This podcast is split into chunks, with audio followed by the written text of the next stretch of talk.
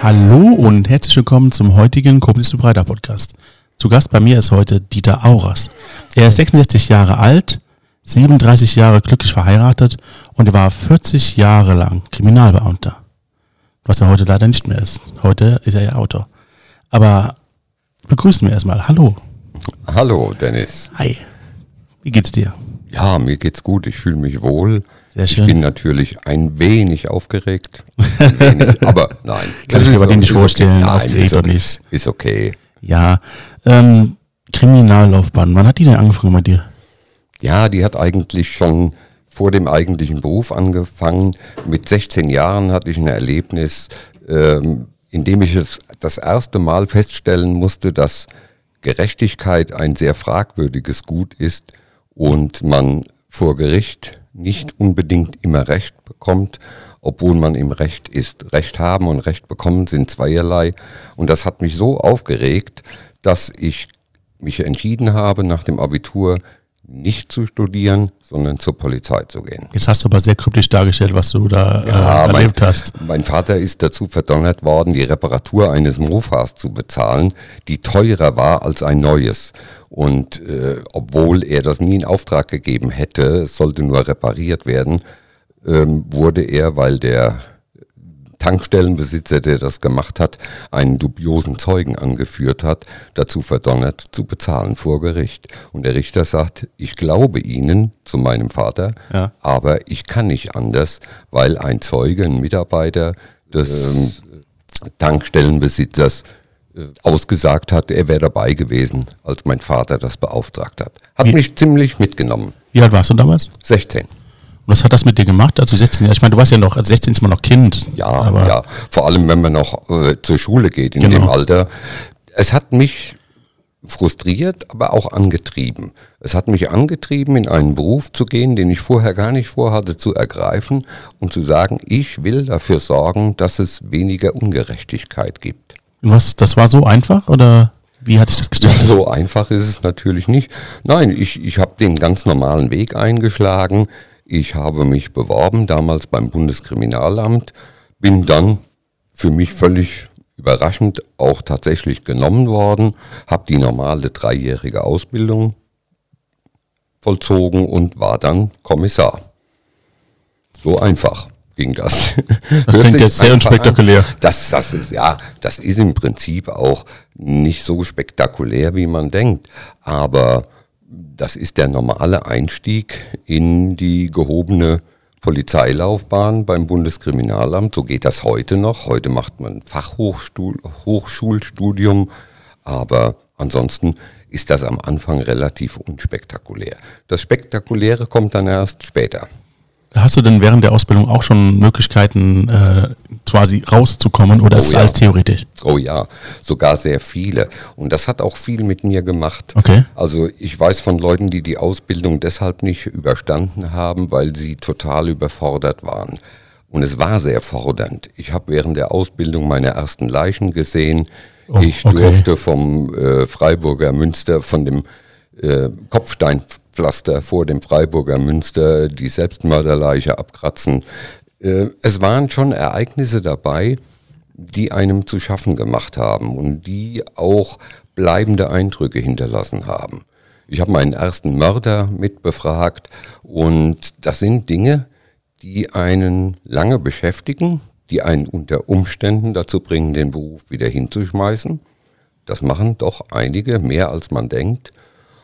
Und die einem auch formen fürs ganze Leben, glaube ich. Ich muss ehrlich sagen, ich bin gerade innerlich sehr aufgerüttet, weil ich mir gerade vorstelle, wie das sein muss, einen Menschen vor sich zu haben, der einen anderen Menschen das Leben genommen hat. Was hat denn das damals mit dir auch gemacht? Ich meine, du, du bist nicht der gewesen, der einfach gegangen ist. Nein, das hat das nein, das nicht. Das Nee. war ich noch nie. Aber das hat dahingehend etwas gemacht. Ich unterscheide heute sehr fein zwischen etwas gutheißen und etwas zu verstehen. Ähm, Ferdinand Schirach hat in seinen Romanen immer wieder das mal aufs Tapet gebracht, dass er sagt, man kann unter Umständen nachvollziehen, warum jemand etwas getan hat. Und man kann unter Umständen auch für sich selbst sagen, ich Ich glaube, in der Situation hätte ich das Gleiche getan und sogar jemanden umgebracht. Aber man muss es natürlich, man darf es natürlich nicht gutheißen und eine Bestrafung muss auf jeden Fall erfolgen. Aber ich habe zu der Zeit gelernt, dass man versuchen muss, Menschen zu verstehen, ihre Hintergründe, wie sie geworden sind, so wie sie sind und warum sie etwas getan haben. Es hat mich immer mehr das Warum interessiert als das Wer. Also so der typische, im, im typischen Krimi ist immer die Frage, wer war's? Ja. Das ist für mich zweitrangig. Für mich ist eigentlich viel wesentlicher, warum hat er das gemacht? Also das Motiv und nicht. Motiv, das Motiv genau. und die Vorgeschichte. Äh, Sigmund Freud hat mal gesagt, äh, jeder Mensch ist, wie er ist, wegen dem, was er erlebt hat. Er will so nicht sein, aber die Erlebnisse machen ihn zu dem, was er ist. Und wenn man die nicht kennt, dann kann man auch nicht verstehen, warum ein Mensch ist, wie er ist.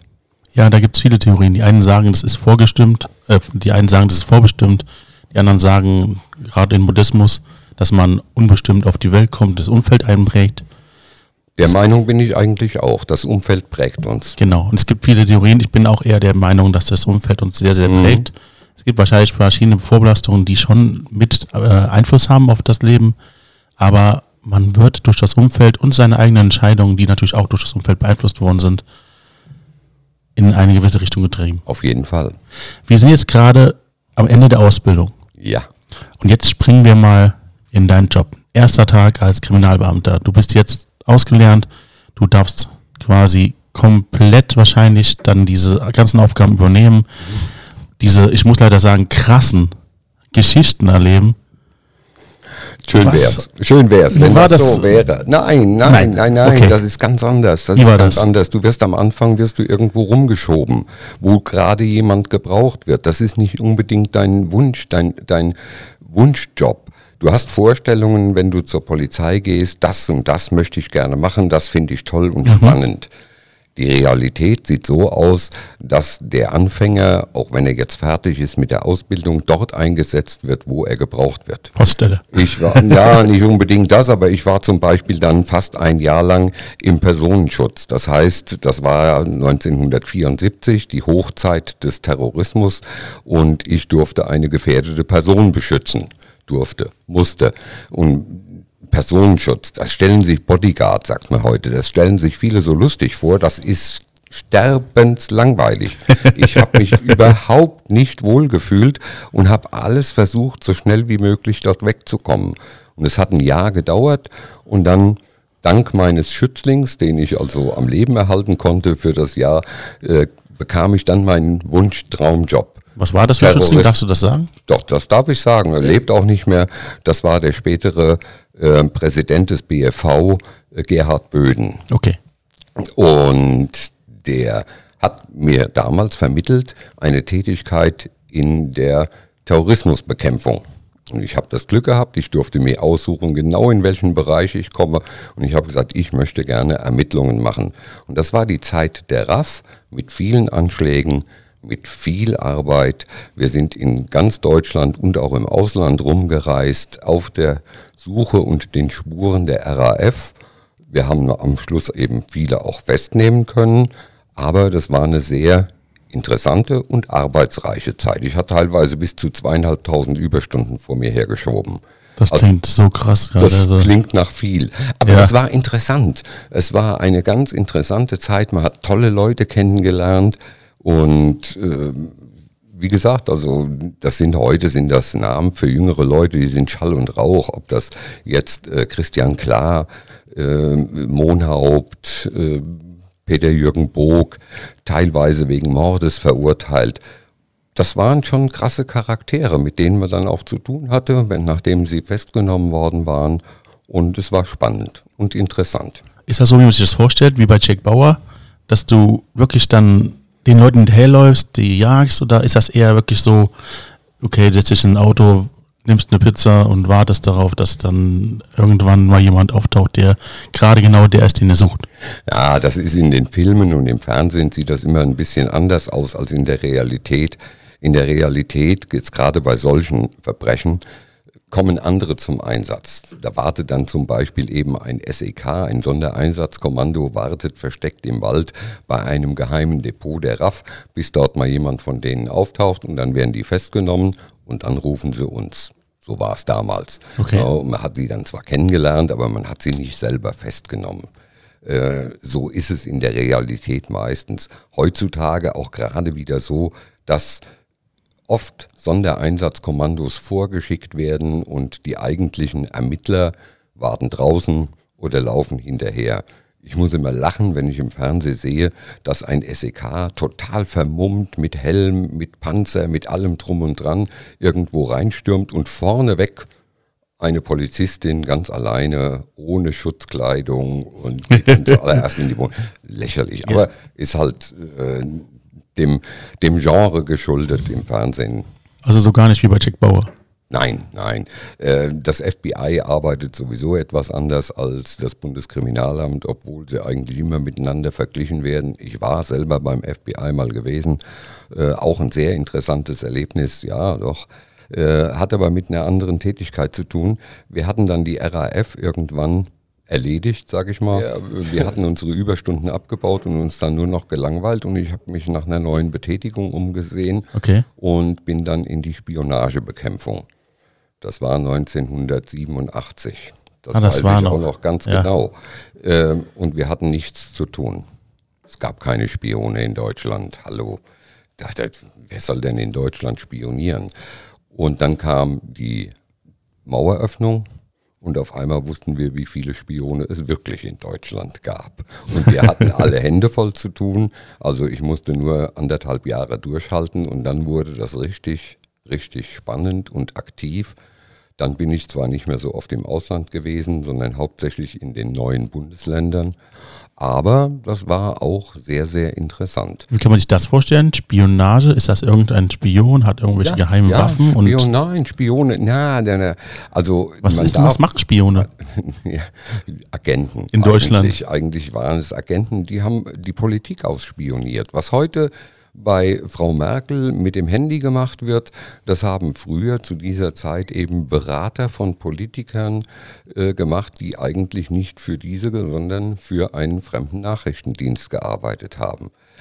So war das. Ich möchte gerade mal einschieben. Wir haben gehört und gesagt am Anfang, dieser junge Mann, der vor mir sitzt, ist Autor. Der erzählt jetzt keine Geschichte, sondern das hat er alles wirklich erlebt. Das sind seine Geschichten, die er uns gerade erzählt. Und ich bin auch, ich habe die nicht vorher gehört. Ich wusste nur, dass er mal Kriminalbeamter war. Aber ich höre die auch gerade zum ersten Mal und ich bin komplett fasziniert. Ja, es ist, es klingt immer sehr, sehr äh, spannend. Es war auch spannend Ja. und es war sehr informativ. Man hat wahnsinnig viel gelernt. Man hat viel gelernt über die Geschichte der DDR. Für mich war das vorher einfach ein anderes Land. Die haben zwar auch Deutsch gesprochen, aber das war die DDR. Habe ich nichts mit zu tun gehabt. Ich bin vor dem Mauerbau ähm, geboren, aber ich habe den so bewusst nicht miterlebt. Und dann hat man auf einmal kam eine Wiedervereinigung, an die keiner so wirklich geglaubt hat, außer einigen Politikern äh, angeblich. Und die Wiedervereinigung hat uns dazu geführt, dieses Land und dieses, diese Bevölkerung besser zu verstehen. Und ich habe viel mich im Osten rumgetrieben. Ich habe MFS, also Stasi-Leute vernommen. Ich habe Agenten im Westen vernommen, die wir dann festnehmen konnten, te- zum größten Teil, weil sie von ihren Stasi-Führungsoffizieren verraten wurden, die sich davon einen Vorteil verschaffen wollten. Und das war sehr, sehr interessant und, und spannend. Und man hat viel gelernt. Das war jetzt die Spionageabwehr, wo du da gearbeitet hast. Das Ne? war Spionagebekämpfung, nannte sich das. Wir haben eben in diesen Fällen ermittelt. Nicht Ja. zu verwechseln mit dem Bundesamt für Verfassungsschutz oder dem BND. Die machen was ganz anderes. Jetzt haben wir gerade ganz außer Acht, das sind so spannende Geschichten, aber ich habe ganz außer Acht gelassen, wie es mit dir eigentlich dann in der Entwicklung weiterging. Weil du hast ja so viele Sachen gesehen. Guck mal, du warst jetzt äh, bei der, du warst Security oder Bodyguard, wie auch immer wir es nennen wollen, ähm, Personenschützer für einen Ja. wichtigen Menschen. Du hast durch ihn die Terrorismusbekämpfung Ja. ähm, betätigen können oder warst in der Terrorismusbekämpfung.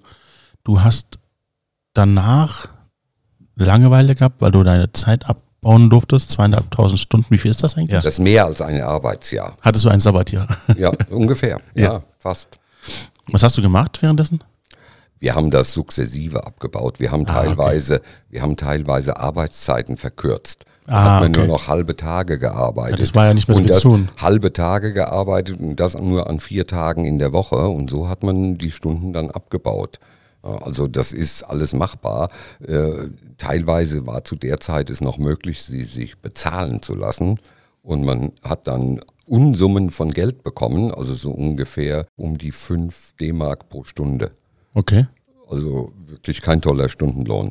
Äh, Also, aber war viel Geld auf einen Batzen. Und andere haben gesagt, nö, das ist mir, ich verdiene genug, ich will die Freizeit. Ich habe mir auch gerade vorgestellt, du bist ja vorher in diesem intensiven Klima gewesen, sagen wir mal, Umfeld. Äh, und dann war nichts mehr gewesen, dann nur noch Bürokram und mal hier und da Ja. was anderes. Das war ja dann bestimmt auch eine sehr schwierige Phase für dich. Ja, gar nicht so, weil ich Nee? habe die Zeit genutzt. Ich habe es zum Glück immer verstanden, die Zeit zu nutzen, mich weiterzuentwickeln, zu sagen, was könnte dir jetzt Spaß machen, was würdest du gerne tun. Und es ist nie bei diesem, was würdest du tun, geblieben. Ich habe gesagt, dann versuche ich das jetzt mal. Und dann bin ich hingegangen und habe gesagt, da möchte ich gerne hin oder da. Und dann habe ich mich beworben und beworben und beworben und irgendwann klappt's. Okay. Steht der Tropfen höhlt den Stein und es ist tatsächlich so, wenn man beharrlich ein Ziel verfolgt, erreicht man es in der Regel auch. Und so hat das geklappt, dass ich dann in die Spionagebekämpfung kam. Genau. Und dann hat die Mauer sich geöffnet und dann kam raus, dass es dann doch mehr Spione gab als Oh ja. vermutet. Äh, und jetzt ist was? Was passiert dann? Hast du dann nur. Danach, danach war irgendwann das ganze Thema aufgearbeitet. Okay. Die Spionage, keiner wollte mehr was davon wissen. Wir waren ein wiedervereinigtes neues Deutschland und alles war schön und gut. Und dann habe ich gesagt, jetzt muss ich mir was Neues suchen. Und dann habe ich mir, ich habe das neun Jahre, glaube ich, gemacht, neun oder zehn Jahre, und dann habe ich mir was Neues gesucht. Und damals habe ich dann gesagt, ich bin jetzt so lange in der Welt rumgeflogen. Ich war im Ausland, in Deutschland, in fast jeder größeren Stadt. Ich war teilweise an mehr als 150 Tagen im Jahr nicht zu Hause in meinem eigenen Bett, sondern in irgendeinem Hotelbett. Und habe ich gesagt, ich möchte jetzt einen Bürojob. Ich möchte jetzt einen Bürojob, aber es muss was Interessantes sein. Und dann habe ich mich für eine Lehrtätigkeit entschieden. Das heißt, ich war damals schon so ein bisschen Computerfreak, äh, was sehr ungewöhnlich war. Und bei der Polizei wurden dann Computer eingeführt. Erstaunlicherweise erst Mitte der 90er, Ende der 90er Jahre. Da, braucht, ja, da brauchte man Leute, die äh, armen Polizisten und Polizistinnen das Computern beibringen. Windows 95. ähm, nein, nein, Nein? vorher noch, noch viel vorher. Wir hatten als erstes ein Unix-basiertes System. Windows war viel zu unsicher für die Polizei. Oh, okay. Und, ja, ja, und dann ähm, hat man irgendwann umgesattelt, weil das andere nicht den Anforderungen genügte und hat dann irgendwann Windows eingeführt, wird heute noch benutzt, ähm, aber man hinkt immer ein wenig hinterher. Äh, Immer dann, wenn eine Windows-Version dann letztendlich nicht mehr supported wird, dann sagt man, jetzt müssten wir aber langsam mal umsteigen und auf eine neuere Version. Also das, das ist sehr zäh in, in Behörden und das war normal. Und da habe ich mich entschieden, da aus meinem Hobby ein, eine neue Tätigkeit zu machen und habe angefangen, Unterricht zu geben, Computern. Word- und Excel-Kurse, was man eben so braucht, wie man Windows öffnet, wie man eine Maus bedient und so weiter. Also das ganz normale Zeug war sehr lustig. Warte mal, das heißt, du bist in der ganzen Welt unterwegs gewesen. Ja. Die krassesten Geschichten erlebt. Du warst, du hast, warst auch in Amerika, das hast du nicht genau erwähnt, was du da gemacht hast. Ich war zu einer internationalen Spionagekonferenz beim FBI. Ja. Das war sehr spannend. Äh, Das war lustig, weil Deutschland war das einzige nicht englischsprachige Land bei dieser Spionagekonferenz.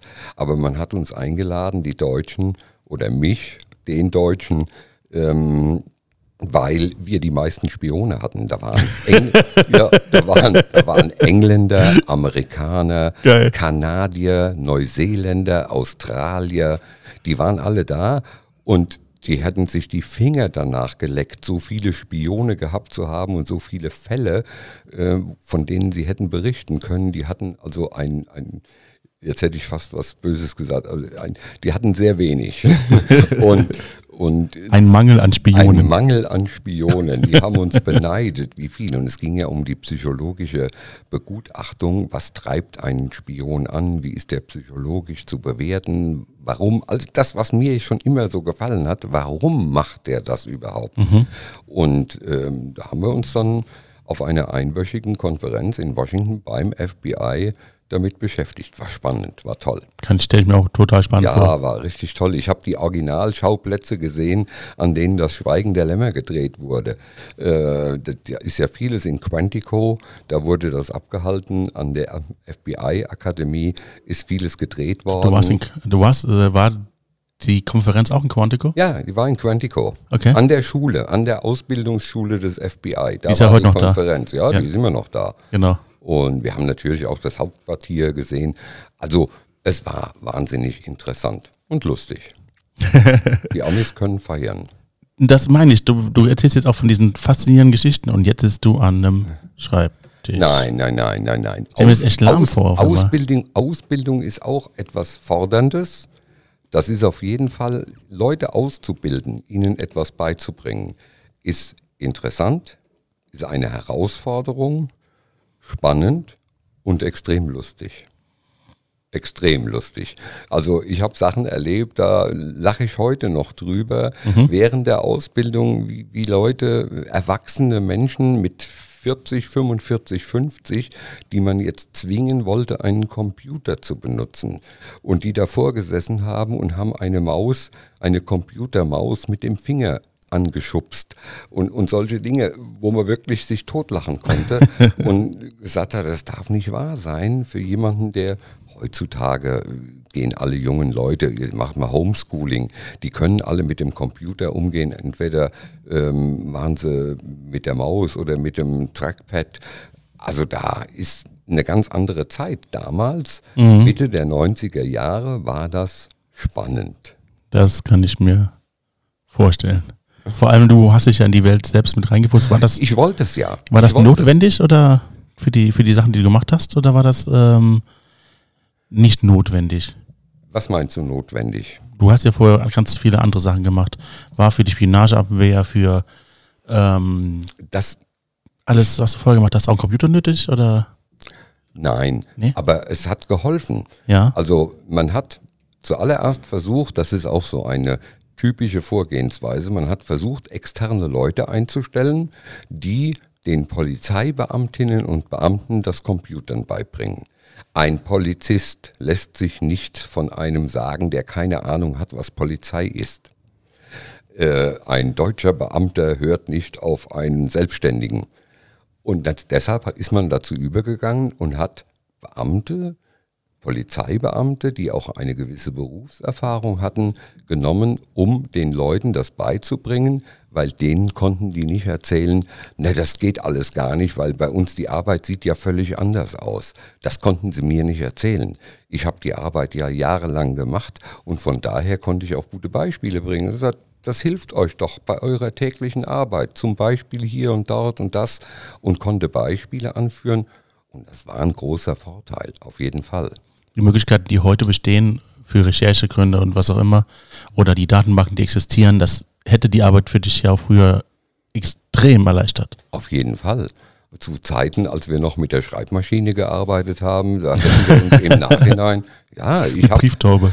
Das, es hat alles, man muss das immer unter einem Aspekt sehen. Ja. Jede Erfahrung hat auch ihr Gutes. Ja. Dass wir mit der Schreibmaschine angefangen haben, hat dazu geführt, dass ich einen Kurs besuchen musste und ich habe zehn Finger blind schreiben gelernt. Das und das kommt mir heute zugute. Ich ja. schreibe schneller, als ich spreche. Und das ist ein Vorteil. Und von daher, alles führt irgendwo zum Guten. Das ist zumindest eine Grundeinstellung, mit der man etwas weiterkommt. Das ist auch deine Einstellung. Meine auf jeden Fall. Genau. War das dann auch irgendwann das Ende deiner Laufbahn als Kriminalbeamter oder wie kann man das verstehen? Ja, es war ungefähr das Ende. Ich habe noch eine Zeit lang in IT-Projekten als Projektmanager mitgearbeitet, aber das war schon das Einläuten des Endes. Und in den letzten Jahren habe ich dann angefangen, mir Gedanken zu machen über die Zeit danach. Also ich wusste, dass ich in zwei Jahren in Pension gehe und habe das erste Mal, ohne mich schon zu langweilen, mir Gedanken gemacht, was machst du, wenn dieser Zeitpunkt eintritt. Ich bin dann mit 61 ja in Pension gegangen, regulär, und zwei Jahre vorher habe ich angefangen, mich zu fragen, was machst du jetzt? Und da, wie, wie willst du weiter dich entwickeln? Ich wollte ja nicht den ganzen Tag auf der Couch liegen und Fernseh gucken, wie ich das bei einigen Personen im Umfeld erlebt habe. Ich hatte kein Hobby in dem Sinne, dass ich einen riesigen Garten hätte, der meine Zeit erfordert. Also musste ich etwas finden. Und es gab zwei Möglichkeiten. Das eine war, dass ich das weitermache, was ich vorher gemacht habe. Ich hatte daran gedacht, eine Schule zu eröffnen, ähm, Computern für Senioren. ja, das, das, lag mir ja. Also und ich habe auch gemerkt, dass mich immer mehr Leute, ältere Leute gefragt haben, kannst du mir helfen am Computer, mir das beibringen etc. Das war die eine Option. Ich eröffne tatsächlich eine Computerschule. Und die andere Option kam eigentlich relativ kurz danach, dass ich gesagt habe, du hast doch schon immer gerne geschrieben mhm. Berichte. Es gibt auch so ein Schlüsselerlebnis. Ich hatte mal einen, einen, einen, Sach-, einen Schlussbericht von einem Fall geschrieben, über 60 Seiten, so ein Schlussbericht. Und mein Chef hat mich zu sich gerufen und gesagt, das ist ja sehr schön, was Sie da so schreiben, aber Sie sollen keine Romane hier schreiben, es soll ein Schlussbericht werden. Und das, das kam mir auch wieder in Erinnerung. Ich hatte immer Spaß am Schreiben. Ich hatte Spaß am Geschichten erzählen, am Geschichten erfinden. Und ich habe überlegt, ob es nicht möglich wäre, dass ich ein Buch schreibe. Ich habe schon in der Schule Kurzgeschichten und Gedichte geschrieben. Ich war auch während meiner aktiven Polizeilaufbahn war ich als Büttenredner ähm, aktiv und habe Büttenreden geschrieben, Reimvorträge und habe gesagt, ein Buch, das wäre eine Herausforderung. Ich habe sehr viel gelesen in meiner Freizeit und es kam immer wieder zu den Büchern, wo ich gesagt habe, boah, toll, sowas würdest du auch gerne können. Und dann habe ich es versucht. Und dann habe ich jemanden äh, gefunden, der gerade sein erstes Buch veröffentlicht hat, zufällig der Schwiegersohn eines Freundes, und den habe ich gefragt, hör mal, kannst du mir ein paar Tipps geben? Und dann hat er mir geholfen und hat mir Tipps gegeben, wie ich drangehen soll an die Sache. Er hat mir eine Lektorin vermittelt und ich habe mich dran gemacht und habe mein erstes Manuskript einer Lektorin gegeben, habe Geld dafür bezahlt. Da war ich sogar noch im Beruf. Ich habe das dann in der Freizeit gemacht. Okay. Und dann hat die mir das zurückgegeben und ich habe gedacht, okay, ich mache was anderes. Ich höre auf, äh, weil das war Katastrophe. Also äh, eine 6 in Deutsch, mehr Rot kann da nicht drin sein, als in diesem Manuskript drin war. Das war noch eine Lektorin alter Schule, die hat mit der Hand äh, und mit dem Rotstift in, auf Papier darum geschmiert. Mhm, aber sie hat gesagt, du siehst, das war nix. Aber ich sehe Potenzial, hast du nicht vielleicht noch eine andere Idee? Mhm. Und die Idee hatte ich und das gab dann nachher mein allererstes Verlagsbuch. Was war denn in dem Buch so falsch gelaufen mit dem anderen? da, das, war, das war eigentlich etwas, mh, hm, es war ein Jugendtraum von mir, ein Buch über eine intelligente Katze zu schreiben. Oh, ja. interessant. Ja, ja, ja, also eine Art Katzenkrimi, aber mit einer intelligenten, durch Genmanipulation äh, intelligent gewordene Katze. Jetzt schade, dass ihr das nicht sehen könnt. Er verschluckt sich hier fast an seiner Cola. Es tut mir leid. Aber nein, das ich will es nicht lustig schlimm. machen über die Geschichte. Nein, nein, die Geschichte war ja an sich auch, das hat schon die Lektorin gemacht. Die hat gesagt, vergiss es. Ich habe das nicht erwartet das, jetzt gerade. Das, das, das, will keiner lesen. Das will keiner ich lesen. Ich hätte es gelesen. Das ist ja, kannst es inzwischen. Ja. Aber ähm, das ist etwas, ah. Ähm, da muss man einfach durch. Ja. Da muss man sagen, okay, war ein Versuch wert, aber war es nicht. Bei dem zweiten Buch, das auch mein erstes Verlagsbuch wurde, ähm, hat die Lektorin am Anfang gesagt, ja, schön, aber also dein Protagonist, dein Held, der darf nicht aussehen wie Magnum.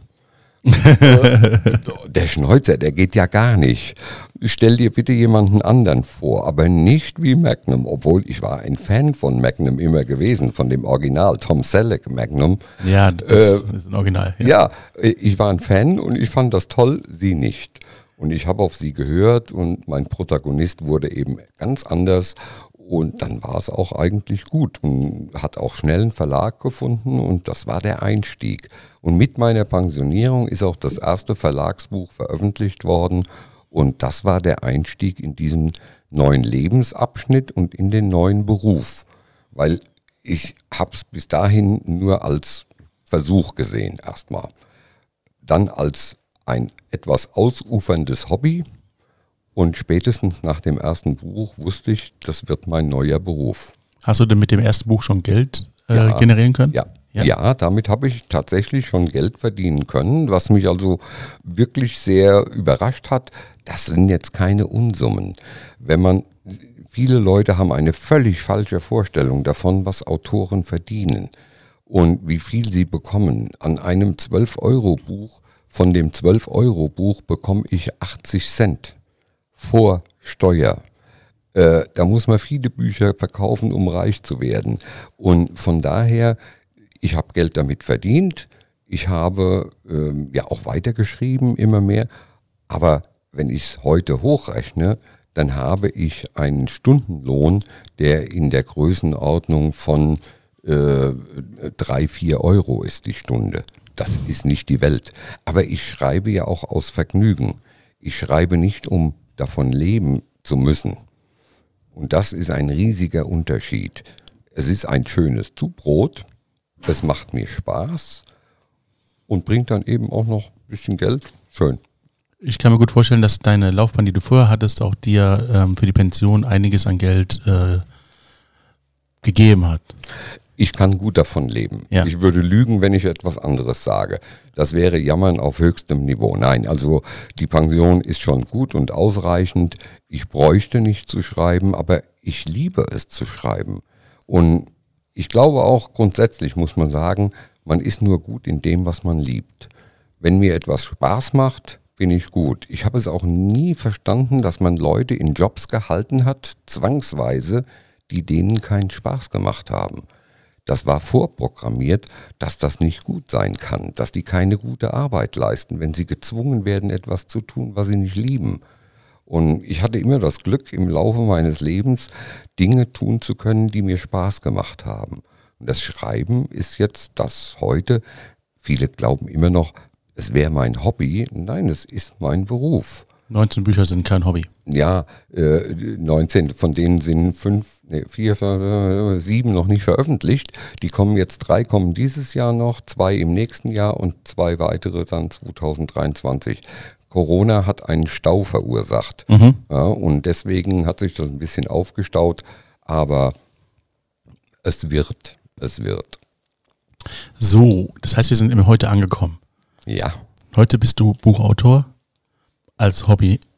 Ja, ja, na, ja also du ich, hast schon ein Hobby zum Beruf gemacht genau. nach deiner eigentlichen Berufslaufbahn. Genau. Kann man so sagen. So muss man es sehen. Hobby genau. zum Beruf gemacht und ich fühle mich berufen. Beruf kommt in meinen Augen von Berufung.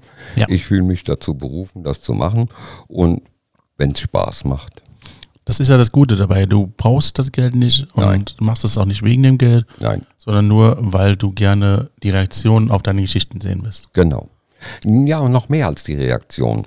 Die Intention ist eigentlich eine andere. Da sind wir eigentlich bei einem ganz wichtigen, für mich ganz wichtigen Thema. Ich werde immer gefragt, warum? Schreibst du unbedingt Bücher. Das ist ja die Grundfrage, die du auch damals wollt, lernen wolltest, als du Kriminalbeamter wurdest. Genau, warum?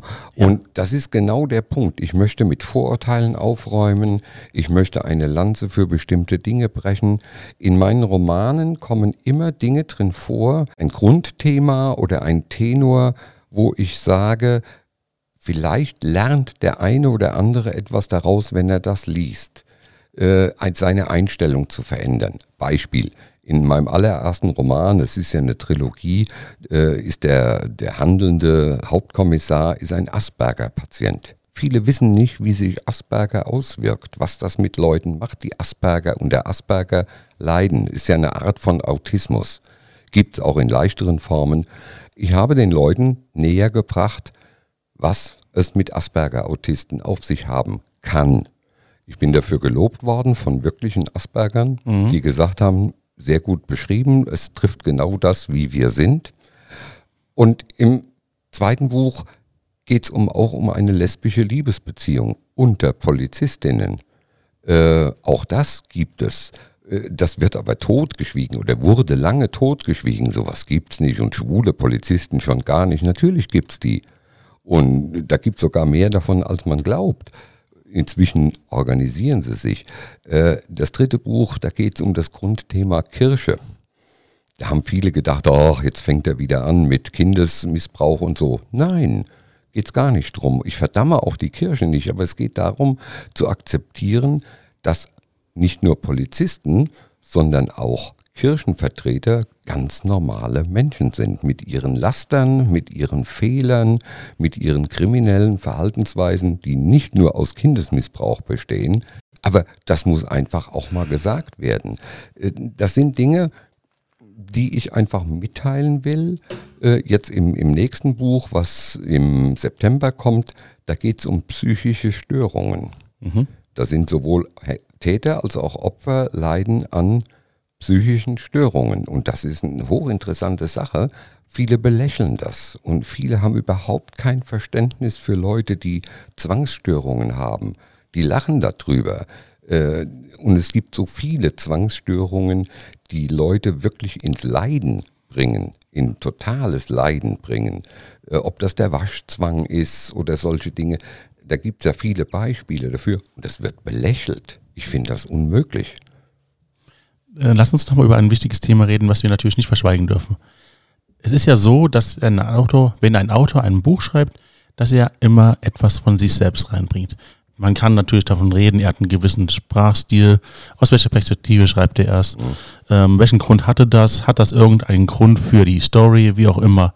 Aber egal was erzählt wird, egal wie es erzählt wird, es hat immer Einflüsse von der eigentlichen Persönlichkeit. Auf jeden Fall. Ähm, hast du da ein Beispiel, wie das bei dir in deinen Büchern verarbeitet wird? Schon gleich mein allererstes Buch. Okay. Ich weiß, was es mit mir gemacht hat, als ich den ersten Selbstmörder, der von einem hohen Gebäude aufs Kopfsteinpflaster gesprungen ist, gesehen habe. Ich weiß, was das mit mir gemacht hat. Und ich fand es immer grauenvoll, wenn in Fernsehkrimis Leute von Hochhäusern springen und liegen dann am Boden in leicht gebückter äh, Schlafhaltung und es ist eine klitzekleine Blutlache unter ihrem Kopf. Das ist abstrus. Das ist nicht realitätsnah. Und ich habe schon in dem ersten Roman sehr realistische Szenen eingebaut, wo genau beschrieben wird, wie das wirklich ist, was da wirklich passiert. Das hat mir zwei Reaktionen eingebracht. Die eine war, mein Gott, muss man das so grausam schildern? Und ich habe gesagt, das ist nicht grausam, das ist realitätsnah.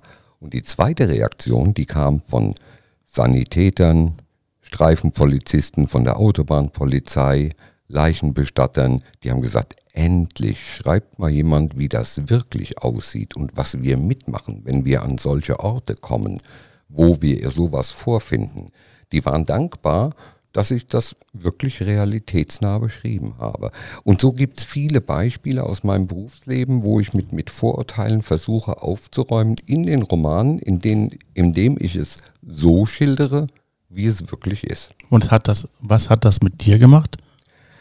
es gibt mir ein gutes Gefühl, dass ich vielleicht ein bisschen dazu beitrage, dass die Leute die Welt realistischer sehen, dass die Leute vielleicht mal nachdenken über bestimmte Dinge, äh, dass Leute nicht unbedingt schlecht sind, bloß weil sie etwas tun, eine Straftat begehen. Deshalb sind sie nicht unbedingt schlecht. Und, und diese Dinge, die haben mir immer am Herzen gelegen und die habe ich selbst versucht zu verstehen und versuche das jetzt teilweise in den Romanen auch rüberzubringen. Wie hast du es denn geschafft, das für dich zu verarbeiten, solche Ereignisse? Ich kann das nicht wirklich festmachen, so nach dem Motto, ich habe dies oder jenes getan, um damit klarzukommen. Ich kann auch selbst nicht nachvollziehen, was es braucht, damit man jetzt eine Betreuung, eine psychotherapeutische Betreuung bräuchte. Ich habe es nicht verdrängt, aber ich habe es irgendwann akzeptiert als einen Teil des Berufs und als etwas, was eigentlich eh menschlich ist, was normal ist, im menschlichen Leben dauernd vorkommt. Es sterben dauernd Leute und es sterben dauernd Leute bei Unfällen, auch Kinder. Und das ist schrecklich, so bei einer Obduktion eines Kindes dabei sein zu müssen, aber man muss es akzeptieren. Akzeptieren als einen Aspekt des Lebens. Wir werden nie in eine Situation kommen, dass sowas nicht mehr vorkommt. Keine Unfälle mehr, keine Verbrechen mehr, nichts mehr. Man muss es akzeptieren. Wenn man das kann, kommt man meines Erachtens auch damit klar. Ich weiß nicht, ob es einen bestimmten Typ Mensch braucht, um das zu können.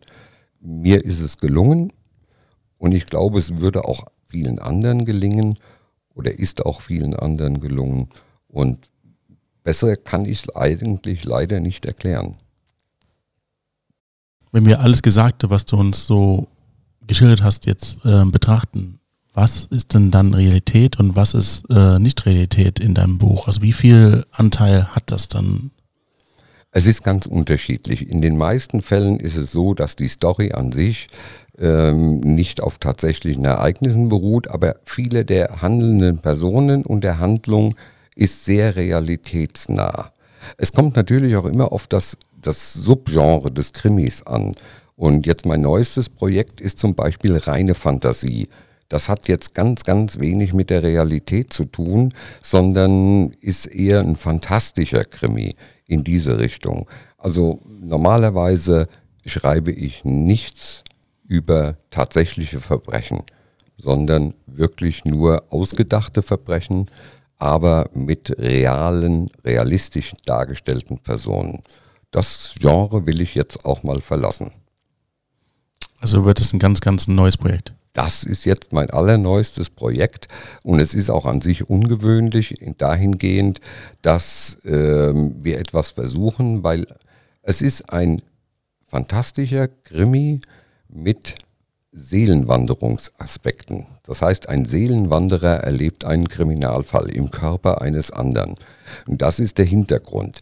So ein Buch ist schwer bei Verlagen unterzubringen und deshalb versuchen wir was ganz Neues. Wir versuchen das über Crowdfunding zu finanzieren.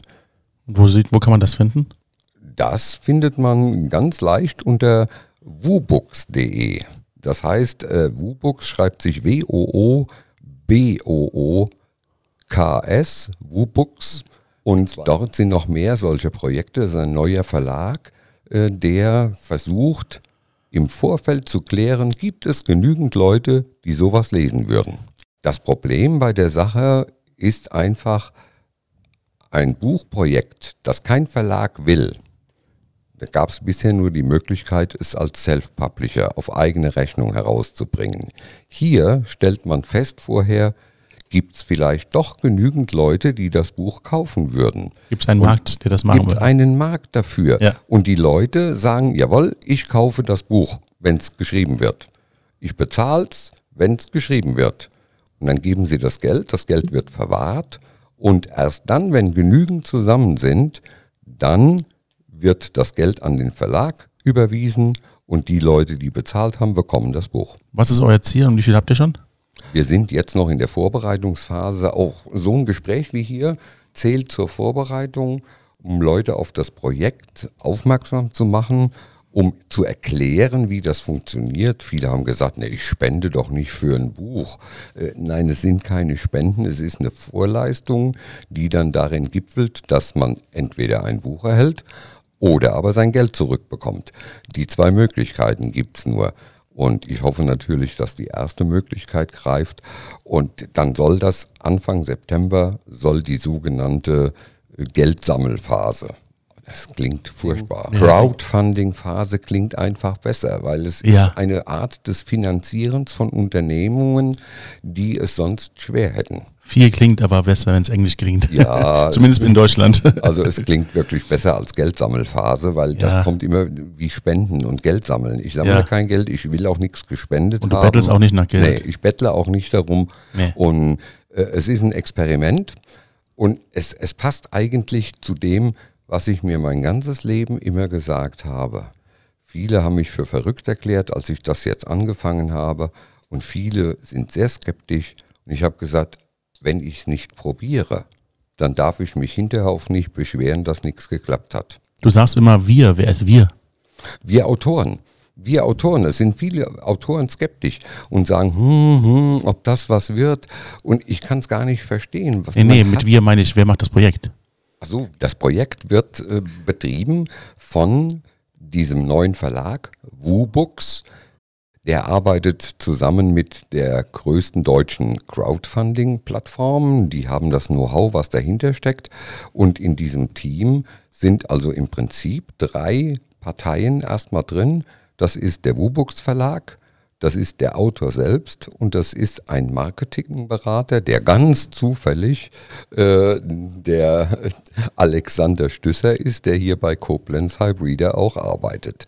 äh, ganz zufällig, ist zu, reiner Zufall, aber ja. äh, so sieht das aus. Das ist das Team, ähm, das jetzt versucht, das Ganze auf die Beine zu stellen und zu einem Erfolg zu führen.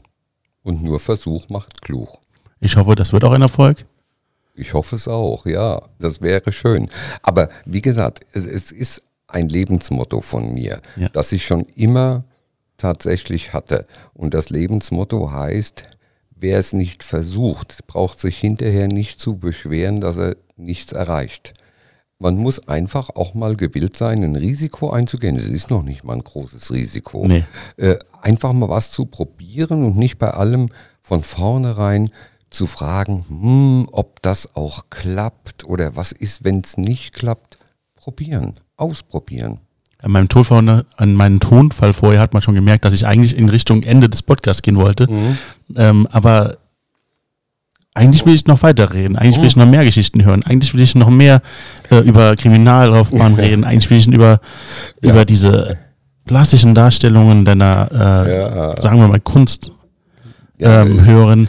Aber wir müssen leider auch zum Ende des Podcasts kommen. Und ähm, am Ende würde ich gerne aber trotzdem noch von dir wissen, ob du unserem Publikum noch was mitgeben möchtest. Ob du denen was mit auf den Weg geben, auf den Weg geben mhm. möchtest, was du ja. Es gibt was ganz Klassisches. Ja, okay. Ja, ja, ich kann einen Satz mit auf den Weg geben, den ich auch noch ausführen muss. Niemals aufgeben. Okay. Niemals zu früh aufgeben. Ich habe in meinem, meiner Laufbahn, in meiner beruflichen Laufbahn, äh, sowohl als Kriminalbeamter als auch als Schriftsteller zu oft erlebt, dass Leute nach dem ersten Rückschlag einfach hingeschmissen haben und haben gesagt, das wird ja doch nichts. Und ich, wenn jemand glaubt, das wäre bei mir alles so linear vorangegangen, dass ich nur Erfolge gehabt habe, nur immer sofort das erreicht habe, was ich erreichen wollte, dann irrt er sich. Ich habe auch Rückschläge erlitten. Ich bin nicht direkt dorthin versetzt worden, wo ich hin wollte. Und dann habe ich mich weiter beworben und nochmal beworben und nochmal beworben und irgendwann hat's geklappt. Mein erstes Buch, was ich geschrieben habe, ist zerrissen worden von der Lektorin. Und viele hätten jetzt gesagt, na dann hat's halt keinen Sinn, dann bin ich wohl nicht der Richtige. Genau. Und ich habe gesagt, nein, ich möchte das gerne und dann setze ich mich dran und versuche ein zweites. Und ich hätte auch noch ein drittes versucht, wenn das zweite dann eben kein Erfolg gewesen wäre. Dieses frühe Aufgeben ist das Schlimmste, was man machen kann. Beharrlichkeit, nur Beharrlichkeit führt zum Ziel und wer zu früh aufgibt, der erreicht es eben nie. Leider. Das waren sehr wahre Schlussworte. Vielen Dank, dass du heute da gewesen bist. Gerne, es war mir ein Fest. Mir auch, glaub mir. Also ich habe äh, sehr interessante Geschichten hören dürfen. Ich bin auch sehr dankbar darum. Und äh, ihr könnt euch vorstellen, nach dem Podcast werde ich mir noch eine andere, einige andere Geschichten erzählen lassen. Ich hoffe, wir sehen uns bald wieder. Ja, gerne. Ähm, und danke, dass du da gewesen bist. Danke, dass ich hier sein durfte. Tschüss.